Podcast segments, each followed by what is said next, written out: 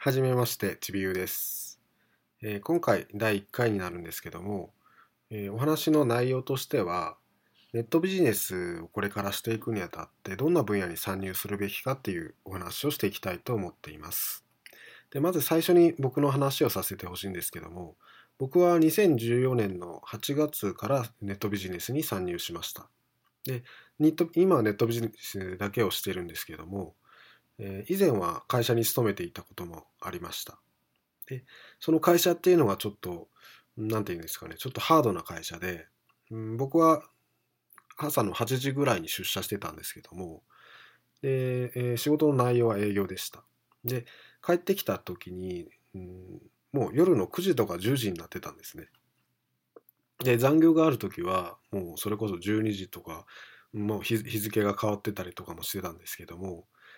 で帰ってきて終わりかっていうとそうでもなくて、うん、次の日の準備とかもあの家でしていかなきゃいけない必要があってでそれにまた1時間とかかかってで結局寝ると2時とかそんな感じでで、まあ、また45時間寝て会社に行ってっていう繰り返しだったんですね。で、まあ、もちろんあの週に1回ぐらい休みはあってただあのもう本当に疲れてて寝て終わってました。休みはもう全て寝て終わってました。はい、でまああのそんな環境だったんですけどもまあ僕はそれはしょうがないかなと思ってたんですね。うん、っていうのも、うん、まあそんな甘いもんじゃないと思ってましたし、うんまあ、仕事だからしょうがないかなぐらいに思ってたんですけどもただもう一つちょっとあって僕の場合は人付き合いが苦手なんですね。うん、であの本当に気の合う人とあの深く付き合っていきたいという、うんまあ、考え方で多くの人と仲良くするっていうのが苦手なんですね。なので友達も少ないですしあのその時の仕事の仲間を見てみてももう上司ですとか同僚ですとか部下ですとか見てみてもやっぱり気の合う人っていうのは一人もいなかったんですね。なので、うん、本当に会話とかも、まあ、もちろん仕事仲間なので会話はしますけども何、うん、て言うかもううん、もう表面上だけのなんか会話というか、うん、あんまり、うん、まあもちろんプライベートの話とかはしないですし、うん、もう上辺だけって感じだったんですね。ってなるともう本当に楽しくなくて仲間もなんかいないですし、うん、仕事の内容もまあそこまであの情熱持てませんでしたしってなるともうもう耐えきれなくなってやめちゃったんですけども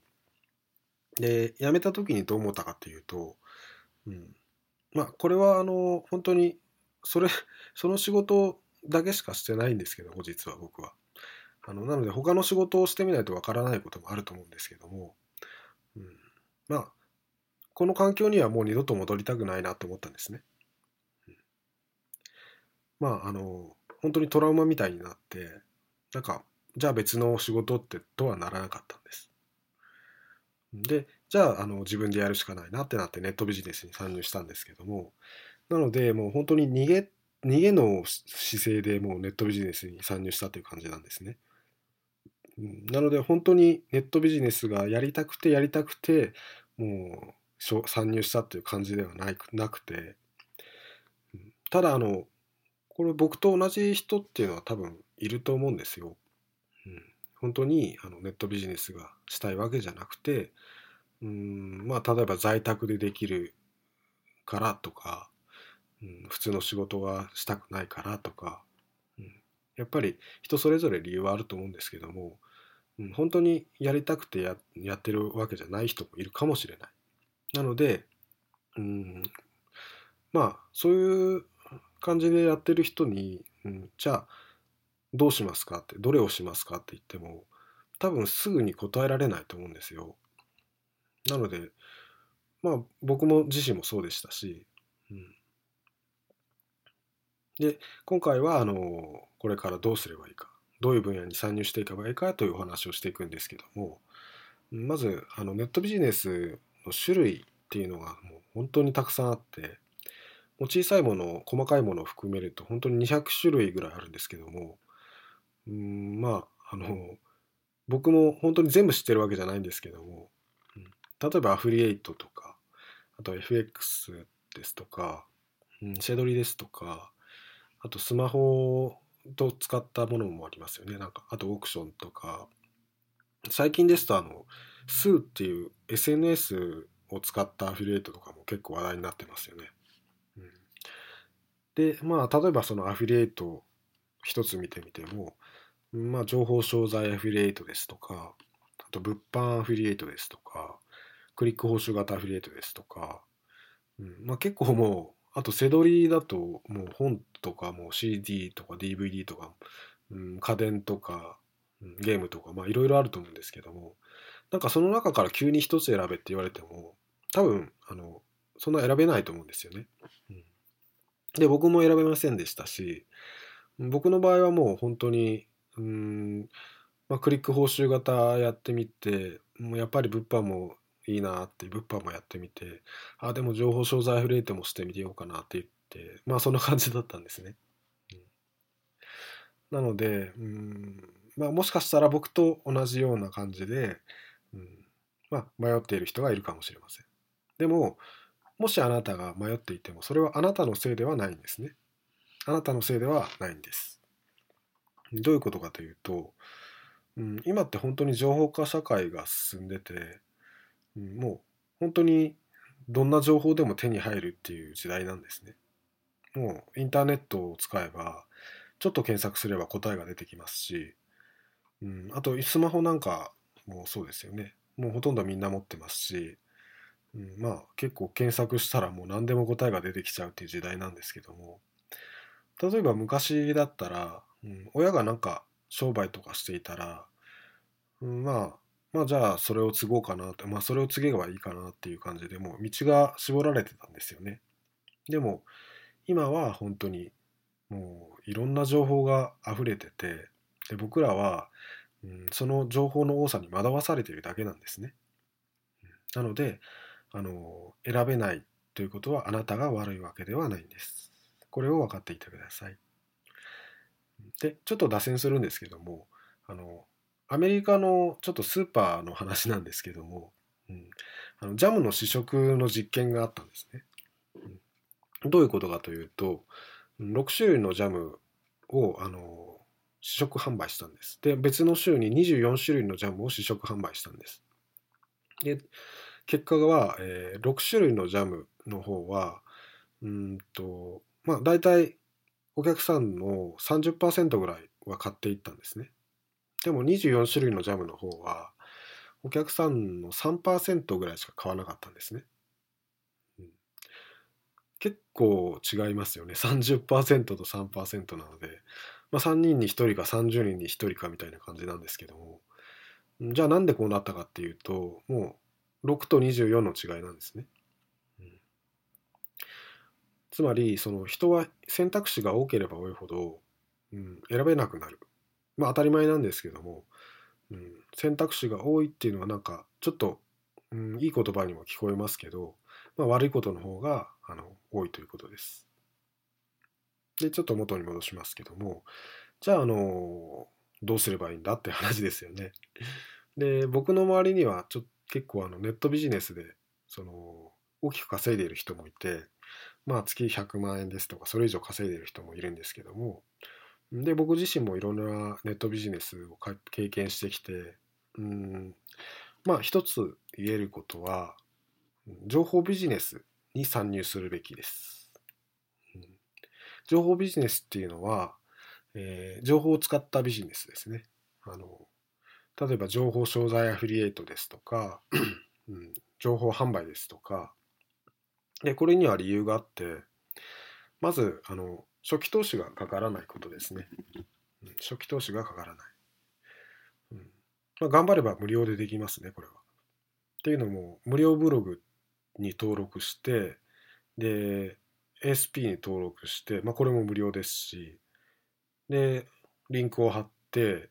で、それが売れたらもう報酬が発生しますよね。なので、あの頑張れば無料でもできます。で、これが一つと、あと場所を選ばないということです。二つ目。二つ目が場所を選ばない。で、これはまあどういうことかというと、うんまあ、パソコンとネット環境さえあれば正直どこでもできますよね。うん、それが例えばそのまあ泊まったホテルであってもその辺の喫茶店であっても、うん、まあ海外であってもあのネット環境さえあれば、パソコンを持っていけばもうどこでもできるわけです。でこれはかなりあの大きな強みですよね。で、まあ、これが2つ目。で、3つ目が利益率が高い。これが一番大きいかもしれないですね。うん、で、情報っていうのは結構高いんですね。で、あなたも知ってるかもしれませんけど、うん、情報商材っていうのはだいたいもう1万円とか、まあ高いもので2万円とかするんですけど、うん、正直高いですよね、ちょっと。うん、で、それをまあアフィリエイトすると、うん、1万円のものだと、まあいいものだと7、8千もらえたり、うん、まあ2万円だと1万2千とかもらえたりとか、結構もう1回、1個売れたらもうすごい利益がすごい出るんですね。で、これが物販になるとどういうことになるかというと、まあ ASP にもよるんですけど、例えば楽天。楽天だと1万円のものを売ると大体100円です。報酬が。で、Amazon とかでもまあ数百円です。うんなので、もう相当違うんですね。同じ1万円のものを売るにしても。で、これが一番、あの、大きいかなと思います。で、まあ、あの、情報の価値はこれから上がっていきます。で、情報化社会が進んでいくので、うん、情報の価値は上がるので、いや、なので、あの、情報ビジネスに参入するべきということです。で、えー、まあ情報ビジネスに参入するんですけどもただそのネットビジネスに参入する人っていうのは本当に年々増え続けてて、うん、まあアフリエイトだけで見てもだだ確か500万人ぐらいいるんですね今もう現状でなのでもう本当にちょっと外を歩いたらアフィリエイターがいるみたいなまあ分かんないですけどね その人がそのアフィリエイトをしてるかどうかっていうのは分かんないですけどそれほどもうライバルが多くて、まあ、これからも増え続けていくということです。でそこでまあ戦っていってもいいんですけどもやっぱりその昔からいるベテランアフィリエイターですとか、うんまあ、有名な人ですとか、うん、そういった人の中でやっていくっていうのは結構厳しいと思うんですね。でまあ稼げないことはないと思うんですけども、うん、まあ、結構厳しいかなっていうのが僕の感想です。なので、うんまあ、周りとちょっと違うことをやるということが必要になってきます。でここで出てくる言葉がニッチっていう言葉なんですけどもニッチ。でこれはあのみんながみんな欲しがっているものじゃないですけど、まあ、ある程度の人に需要があるかなっていうものです。例えばですそうですねうんまあ、あの、例えば冷え性の人とかって、まあ、冷え性はちょっと多いかもしれないですね。なので、そうですね。まあ、あの、足の爪が割れやすいとか、まあ、実際僕の友達に足の爪が割れやすいっていう人がいるんですけども、うん、まあ、その人は多分伸ばしすぎか、まあ、カルシウムが足りてないかだと思うんですけども、まあ、例えば足の爪が割れやすいっていう人に、あの、足の爪が割れにくくなる歩き方とか、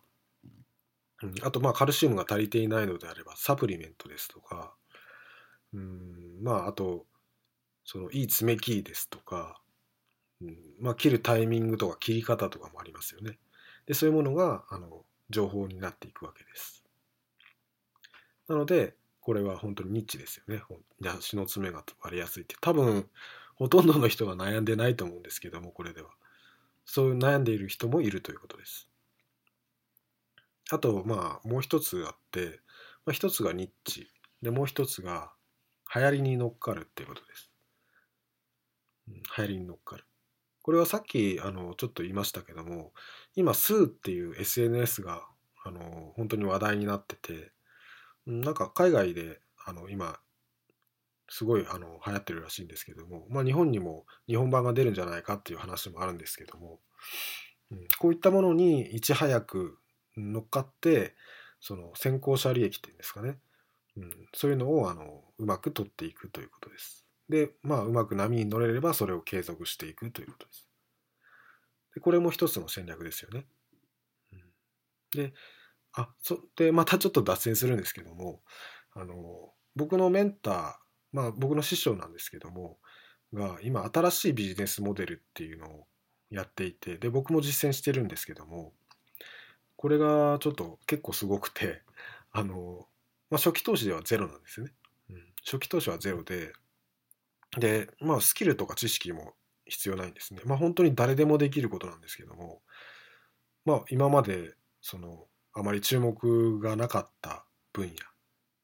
まあ、ニッチですし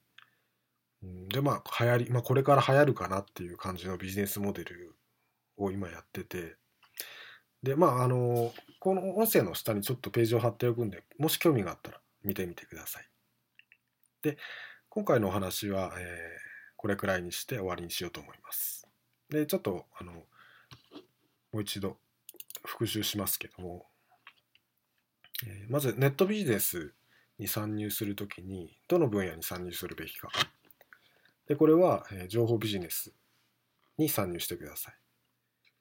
で、えー、まあ情報ビジネスに参入して周りと同じことをやるのではなく、ちょっとニッチな分野に行ってみたりうんまあちょっと流行りがあったら流行りに乗っかってみたりちょっと工夫をしてみるということですね。うん、そういうことがあの今できるベストなことかなと思っています。でもしあの以前の僕と同じようにまあこれからどうしようかなとか何から始めたらいいかわからないっていう方がいたらうん、まあもしちょっとでも参考になれば嬉しく思います。では最後まで聞いていただきあり聞いていただいてありがとうございました。